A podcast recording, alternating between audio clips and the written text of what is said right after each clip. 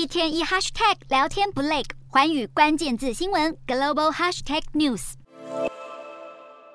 美国期中选举众院选战，联邦众议院议长裴洛西在加州的选区以超过八成的得票率，轻松击败共和党对手丹尼斯。虽然没有出现共和党横扫国会的红色浪潮，但共和党在众院选战中依旧保持着相当大的领先，几乎笃定拿下众院掌控权。裴洛西的议长宝座危机重重。加州一向被视为民主党大本营，但可能拿下议长之位的共和党众院领袖麦卡锡，其实也是来自加。加州同样轻松连任成功的麦卡锡先前受访时表示，要是拿回众院多数，将对拜登政府展开调查。他也计划设立特别委员会，应对中国的各种挑战。普遍来说，本次其中选举获得前美国总统川普背书的候选人，没有如同共和党预期大获全胜。但身为川普铁粉的共和党籍众议员葛林，尽管争议不断，公开支持川普的选举舞弊阴谋论，还曾在网络上支持处决裴洛西等民主党人，还是以近两倍票数的压倒性优势，在乔治亚州的选区轻松连任。